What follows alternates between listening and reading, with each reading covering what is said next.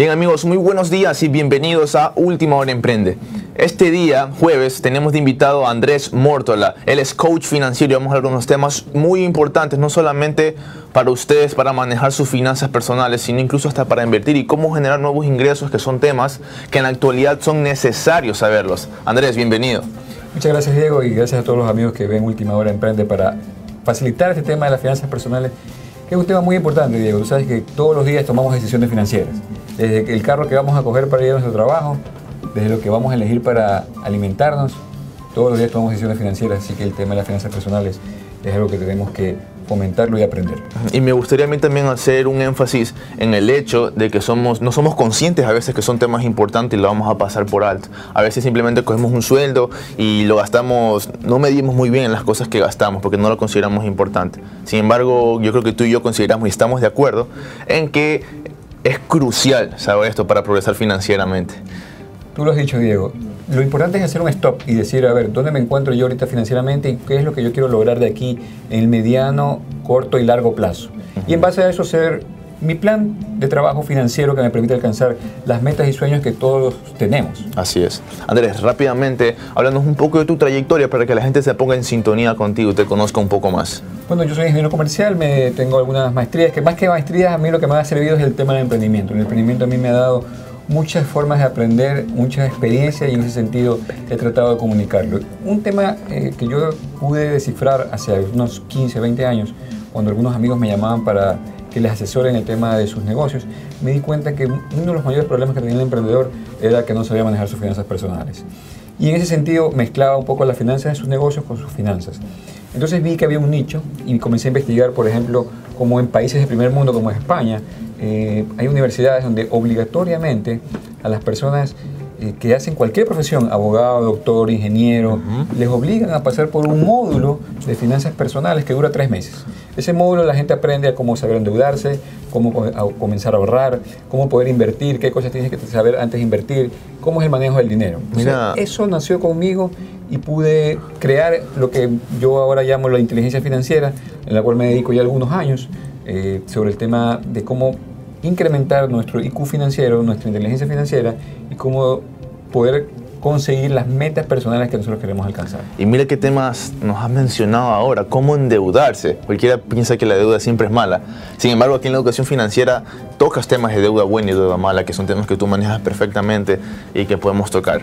Totalmente de acuerdo, Diego. Nosotros sabemos que saber identificar cuando una deuda es buena y cuando una deuda es mala.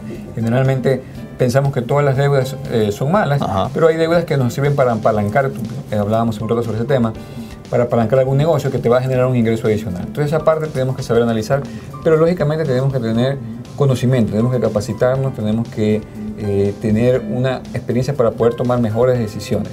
Ese es un aspecto que siempre los emprendedores tenemos que enfocarnos, que cómo hacer nuestra planificación financiera, nuestro plan de negocios que involucra mucho la parte financiera. Exacto. Andrés, ahora vamos con un poco de términos y de conceptos. ¿Qué es la inteligencia financiera que tanto has mencionado?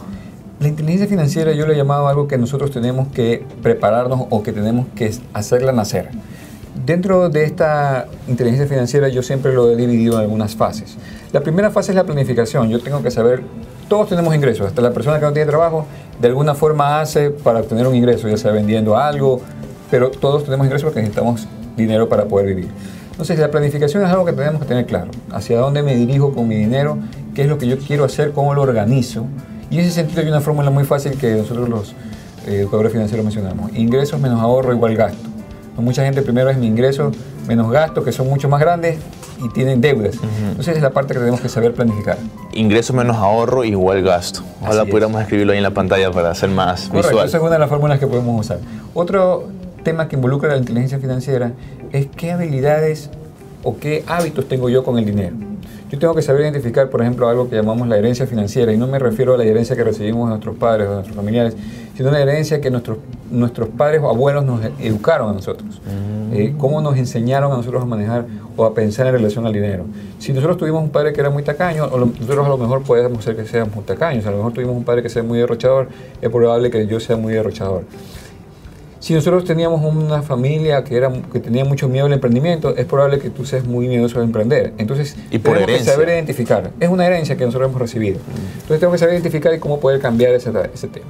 El tercer punto, y que para mí es uno de los más importantes, cuando yo comencé a estudiar ese tema de la inteligencia financiera, Diego, me di cuenta que este era el factor más importante porque inclusive hasta a mí me estaba causando problemas. Y es el tema de la mentalidad. ¿Cómo yo me relaciono con el dinero desde la parte mental? Por ejemplo, un emprendedor que tiene mucho miedo a emprender, pero generalmente se lanza, aunque tenga miedo. Es verdad, aunque tengas miedo, hazlo, hazlo con miedo. Pero esa parte del aprendizaje, sea que te vaya bien o que vayas a equivocarte, más que fracasar, esa palabra no existe para nosotros los emprendedores, es que tengas esa experiencia que te sirva para apalancarte para los siguientes negocios. Entonces, el tema de la mentalidad es muy importante porque es en base a lo que yo pienso sobre mí. Si yo, acuérdate Diego que nosotros, nuestro cerebro es como una mega computadora. Todo lo que yo piense es verdad. Todo lo que yo me diga es verdad. Si yo pienso o creo que no voy a hacer más dinero de lo que tengo, es verdad. Si yo pienso que voy a poder lograr hacer más dinero, es verdad. Entonces, nosotros somos nuestro propio coach, nuestro propio entrenador. Todo lo que yo me diga en el día es lo que mi cerebro lo capta. De alguna otra manera lo va a hacer realidad. Así es. Entonces, esta parte es importantísima. Y yo generalmente trato, ahorita estoy haciendo una certificación eh, en PNL con Daniel Lingua en, un, un programa muy importante para el tema de, de, la programación neurolingüística. Es importante que tú comiences a cambiar tus pensamientos en relación a ti y a lo que quieres lograr.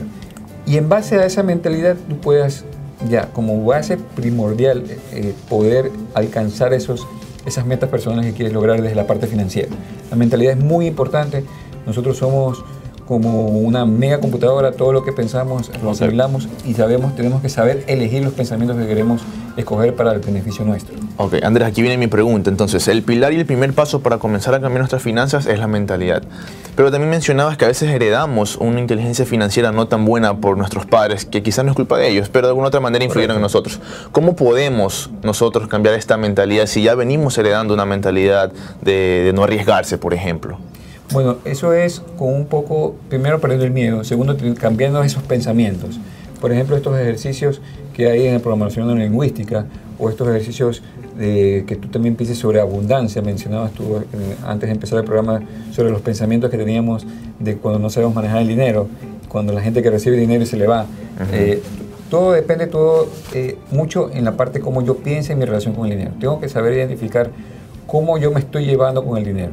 Para eso hay muchos libros que yo puedo recomendar, como por ejemplo Los secretos de la mente millonaria, es un libro extra, extraordinario que tú puedes comenzar y que debes obligatoriamente leer para incrementar tu inteligencia financiera. Los secretos de la mente millonaria. Los secretos de la mente millonaria es un libro que... De T. Ecker, si no me equivoco. Así es, correcto. Para que tú puedas pensar y cambiar lo que llamamos a veces el termostato financiero que mencionan en el libro. Pero también hay una cosa importante, eh, mi querido Diego, y es que dentro de las finanzas personales hay un tema que yo lo leí en un libro de, del doctor Andrés Panasiuk, que a veces las la finanzas no son un problema. Eh, porque si tú te das cuenta, sumar o restar es algo que nosotros podemos hacer.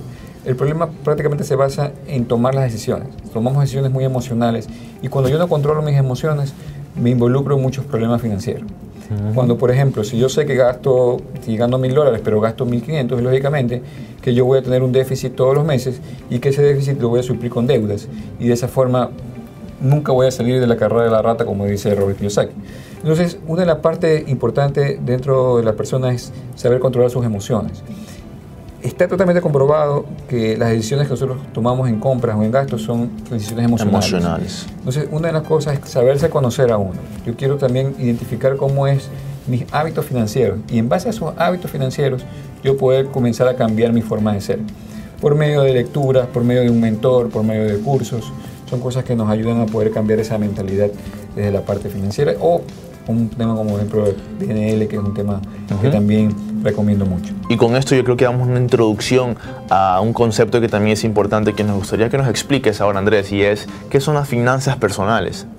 Las finanzas personales se basa prácticamente en saber manejar el dinero que nosotros tenemos. Puede ser el dinero personal, el dinero de nuestra familia, eh, el dinero que te, hacemos en conjunto con tu esposo o tu esposo y poder de esa forma organizarnos que nos permita alcanzar esas metas que queremos lograr, ¿no? ya okay. sea un viaje, comprarnos una casa, eh, comprarnos un auto, los estudios para nuestros hijos.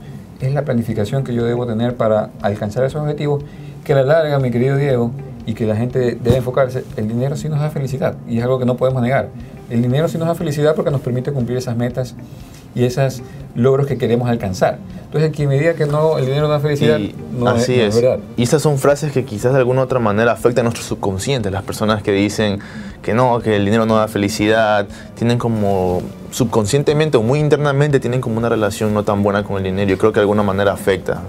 Totalmente de acuerdo, Diego. Hay un libro que se llama El poder de la mente subconsciente, que se lo recomiendo que lo, vean en Google eh, y lo compren, El poder de la mente subconsciente, donde habla de esto, cómo tú, tus pensamientos te pueden bloquear en relación a las metas que quieres alcanzar. Y muchas de esas metas son metas financieras. Ok. Ahora, ya, ya que sabemos el concepto de qué son las finanzas personales, ¿qué errores son los más comunes que tú ves en los emprendedores? Ojo, porque estamos en un programa de emprendimiento. ¿Cuáles son los errores más comunes al momento de recibir alguna financiación o tener algún ingreso?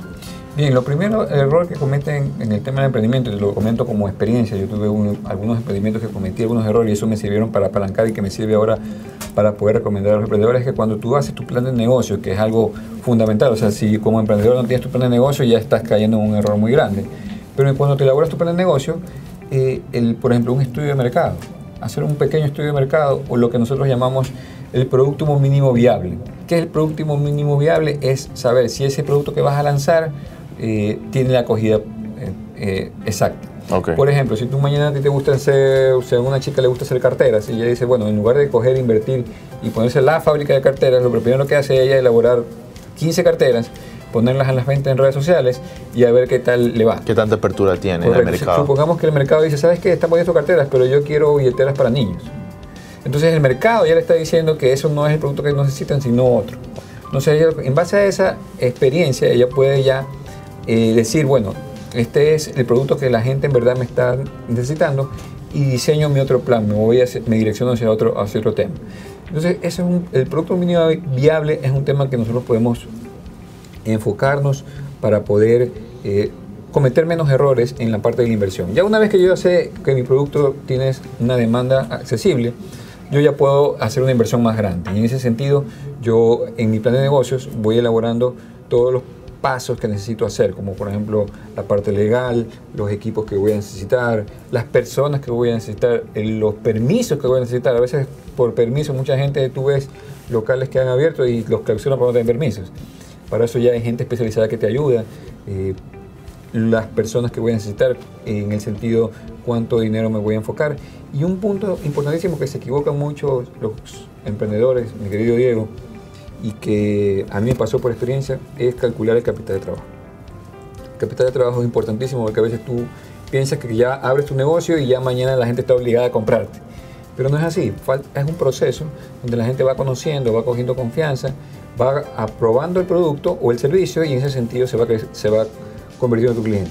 Pero para ese espacio tú necesitas tener un capital de trabajo que te permita trabajar eh, sin ningún problema, no necesitas tener ya problemas de liquidez que te comienza a, tener problemas. Como conversábamos hace un ratito con nuestro amigo Vito Muñoz, el cash es el king, ¿no? Así que el cash es el que te manda en ese sentido, necesito capital de trabajo para poder yo seguir aportando, para yo poder trabajar con tranquilidad hasta que mi negocio ya tenga las bases seguras y yo pueda seguir eh, obteniendo ganancias, alcanzando el punto de equilibrio y obteniendo ganancias. Entonces, esa es una de las principales errores que comete el emprendedor, no calcular bien su capital de trabajo, no planificar bien su plan de negocio, que involucra también gastos financieros. Y ahí hay una parte también importante que yo quisiera mencionar, eh, Diego, es el tema de cómo eh, obtener el financiamiento. ¿no? A veces tenemos proyectos muy buenos y porque somos muy, no queremos compartirlo, no buscamos, por ejemplo, un socio. Pero también para buscar un socio necesito también identificar algunas cosas importantes. Es un proceso. Este tema, este es un bastante amplio, a lo mejor en un próximo programa podemos abarcarlo, el tema, por ejemplo, de las sociedades. Pero es algo que también dentro de los emprendedores podemos abarcar. Y, y yo he visto muchos emprendedores que tienen socios y les ha ido excelente, han crecido de una forma exponencial gracias a sus socios, pero también he visto negocios que gracias a sus socios han quebrado. Okay. Entonces hay que saber hacerlo, hay que tener las cosas bien claras y hay que aprender. El emprendedor que empieza un proyecto obligatoriamente está obligado a aprender y la autocapacitación es importantísima en este momento. ¿no? es importantísimo que tú comiences a autocapacitarte. Ok. Andrés, ahora, bueno, hablamos de las finanzas personales un poco y los problemas más frecuentes que tú ves en los emprendedores. Pero pongamos ahora un consejo más básico que yo pienso que lo podemos poner en práctica desde hoy y es cómo podemos nosotros hacer quizás alcanzar, no sé si es la palabra adecuada, pero un sueldo, cómo podemos dividir un sueldo de tal manera que podamos dividir algo para el ahorro, para inversiones, ¿cómo tú recomiendas esta parte de aquí? Mi querido digo, nosotros los coaches financieros, los educadores financieros siempre recomendamos empezar con un 10%, pero más que un 10%... Para el ahorro. Para el ahorro, pero más que un 10% yo te voy a decir algunas cosas. Así sea un dólar que comiences a ahorrar semanalmente, empieza. Lo importante es crear el hábito. Cuando tú comienzas a crear el hábito, en algún momento ya comienzas a ver la importancia de, si tú ves un dólar, mañana dos dólares, mañana cinco dólares, dices, bueno, yo puedo ahorrar más, puedo ahorrar 10 dólares. Pero también eso va a depender, mi querido Diego, de la persona, de su relación, cómo se encuentra actualmente. Por ejemplo, algún padre de familia que tiene que mantener algunas, algunas personas, Ah, ok, es verdad. tal vez se le hace más dificultoso empezar a ahorrar un 10%, pero empiece con un 5%. A, a lo mejor un joven que recién está empezando y no necesita tener muchos gastos, aunque yo sé que también tienen muchos gastos porque tienen que invertir en estudios y todo eso, a lo mejor ellos pueden ahorrar un poco más, porque claro, cuando ya vas creciendo familiarmente, eh, a lo mejor eso se va a ir haciendo más pequeño. Pero si empiezas desde joven, puedes hacer que esos ahorros y esas inversiones puedan crecer mucho más grandes si comienzas a educarte financieramente para obtener mejores rentabilidades en, en tus, en tu- en tus inversiones. Entonces no veamos el ahorro como un porcentaje, lo que yo me llevo de lo que acabas de decir, sino empecemos. Lo importante es empezar y comenzar a crear el hábito del ahorro. Así es, mi querido Diego. La intención es crear el hábito. Cuando tú ya comienzas a crear el hábito, ya, ya te acostumbras. Entonces ya en verdad, si tú dices, bueno, mañana me voy a una fiesta con mis amigos y me voy a gastar 50 dólares, digo, pero yo prefiero ahorrarme esos 50 dólares para crecer mis ahorros. Y otro tema importantísimo que se me estaba pasando, Diego, es que también busques una meta. No ahorres para ahorrar. Ahorra en base a un sueño. Por ejemplo, si tu meta es irte el próximo año a los Estados Unidos a pasear, ten esa meta Como motivación. como motivación para planificar tu ahorro. Entonces, en base a ese, a ese objetivo, a esa meta que quieras alcanzar, te incentivas a poder ahorrar. Entonces, busca un- una meta, un objetivo personal que te lleve a que puedas cumplir. Entonces ahí se va a te va a ser más fácil tomar decisiones. Dices, bueno, si me voy a ir a farrear con mis amigos y me voy a gastar 50 dólares, prefiero tomarme una cerveza con mis amigos en la casa, a lo mejor no lo deje de hacerlo, pero en lugar de gastarme 50 me voy a gastar 10 dólares y lo demás lo ahorro para esta meta que quiero alcanzar. Y podemos quizás hacer cosas básicas como, no sé, poner una alcancía en tu casa y escribir la meta que tienes. Así es, todo es cuestión de que tú te comiences a organizar, puedes poner una alcancía, puedes hacer un, un ahorro programado, puedes hacer eh, una cuenta específica solamente para el tema del ahorro. Todo lo que se, todos estos eh, tips que te pueden ayudar para empezar. Ahora, Andrés, antes que nos quedemos sin tiempo, hablemos un poco de los nuevos ingresos, que también era un tema que queríamos tocar aquí en el programa. ¿Qué son los nuevos ingresos? Los nuevos ingresos es algo que yo siempre trato de involucrar en los cursos que yo brindo para personas naturales o para empresas. Eh, siempre me pasó esto que siempre que yo iba a las empresas la gente estaba desmotivada porque decía, sí, pero es que yo tengo un sueldo y no gano más y comienzan a quejarse. Entonces esa parte yo digo, bueno, entonces voy a crear dentro de mi, de mis cursos una área que se llama cómo crear nuevos ingresos y es cómo motivarte a la gente a cómo empezar. Actualmente, y es algo que inclusive ahorita somos ejemplos, nosotros el tema, por ejemplo, el tema online es algo que está dando bastante que decir. Nosotros, cada, una, cada persona tiene un talento específico, que lo que necesita es hacerlo conocer, que la gente conozca, que la gente lo vea. Entonces, por ejemplo, hay ahorita muchos negocios online, donde tú puedes, por ejemplo, vender cursos de lo que tú eres experto. Entonces, ¿y qué necesitas? Comenzar a grabar, hacer una, una- un, digamos, un pensum y comenzar a explicar. Habrá gente que, te, que le va a interesar la forma en que tú enseñas o la forma en que tú explicas y en ese sentido puedes, puedes vender. Yo, por ejemplo, en mi página web, yo tengo un ebook que yo vendo sobre finanzas personales y hay gente que me compra de España, de México, eh, este ebook sobre ese tema.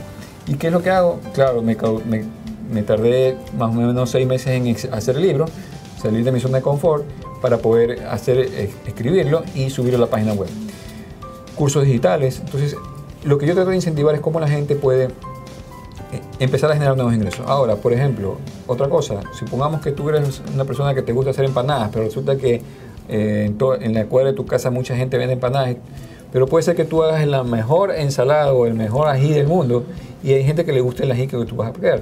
Entonces, ahí viene otra vez la parte de la mentalidad, no bloquearnos. Yo puedo generar estos ingresos adicionales que me ayuden a poder cumplir mis metas financieras.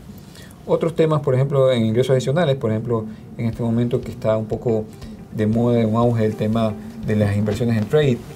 ¿Inversiones en? En trade, en lo que es hacer trading, ya sea por eh, monedas, puedes hacer con... O sea, que es el mercado Forex, si no me equivoco. Correcto, el mercado Forex, commodities, puedes hacer este, con criptomonedas. Acciones. Acciones también en Wall Street. Eh, y ahorita la tecnología y el tema online te permite hacer esto. Y claro, tienes que dedicarle una o un par de horas para hacer este, estos negocios, pero te permiten obtener unos ingresos adicionales.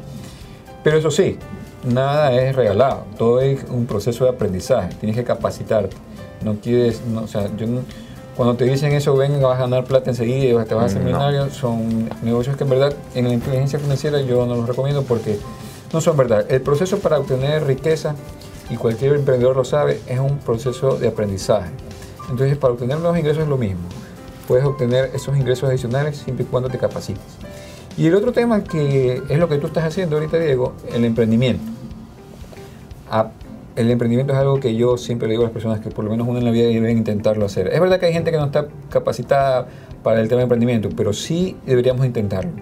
Hacer ese proyecto personal que siempre hemos querido lograr. Todos, Diego, tenemos una idea de negocio. No hay nadie que diga, no, yo no tengo una idea de negocio. Todo el mundo tiene una idea de negocio, lo que pasa es que le da miedo hacerlo o le da pereza hacerlo. Pero hasta eso es una decisión que tú tomas. Lo importante es que tomes la decisión y digas, sí, me da pereza hacerlo, pero no lo voy a hacer.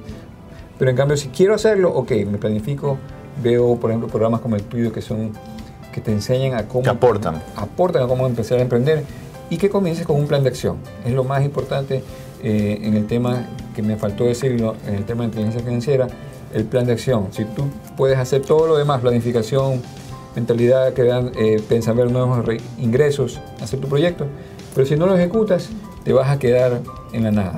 Lo importante es la acción. Y son temas bastante extensos que quizás en otra ocasión podemos tocarlos más a fondo y dar pasos más detallados para empezar a conocer este tipo de temas, Andrés. Así es, mi querido Estamos a las órdenes para eso. Ahora, Andrés, también para terminar la entrevista, también mencionabas que vas a dar un evento Háblanos del evento y por favor, de pronto alguna página o alguna red social donde la gente pueda obtener más información. Así es, mi querido Diego. En el tema de compartir educación financiera, se me ocurrió un proyecto que primero lo vi hace, hace un par de años un tema, un, marketing, un evento de marketing digital y dije yo, ¿por qué no puedo hacer yo mi propio evento sobre educación financiera? Así, en el 2018 creé algo que se llama Finanzas Personales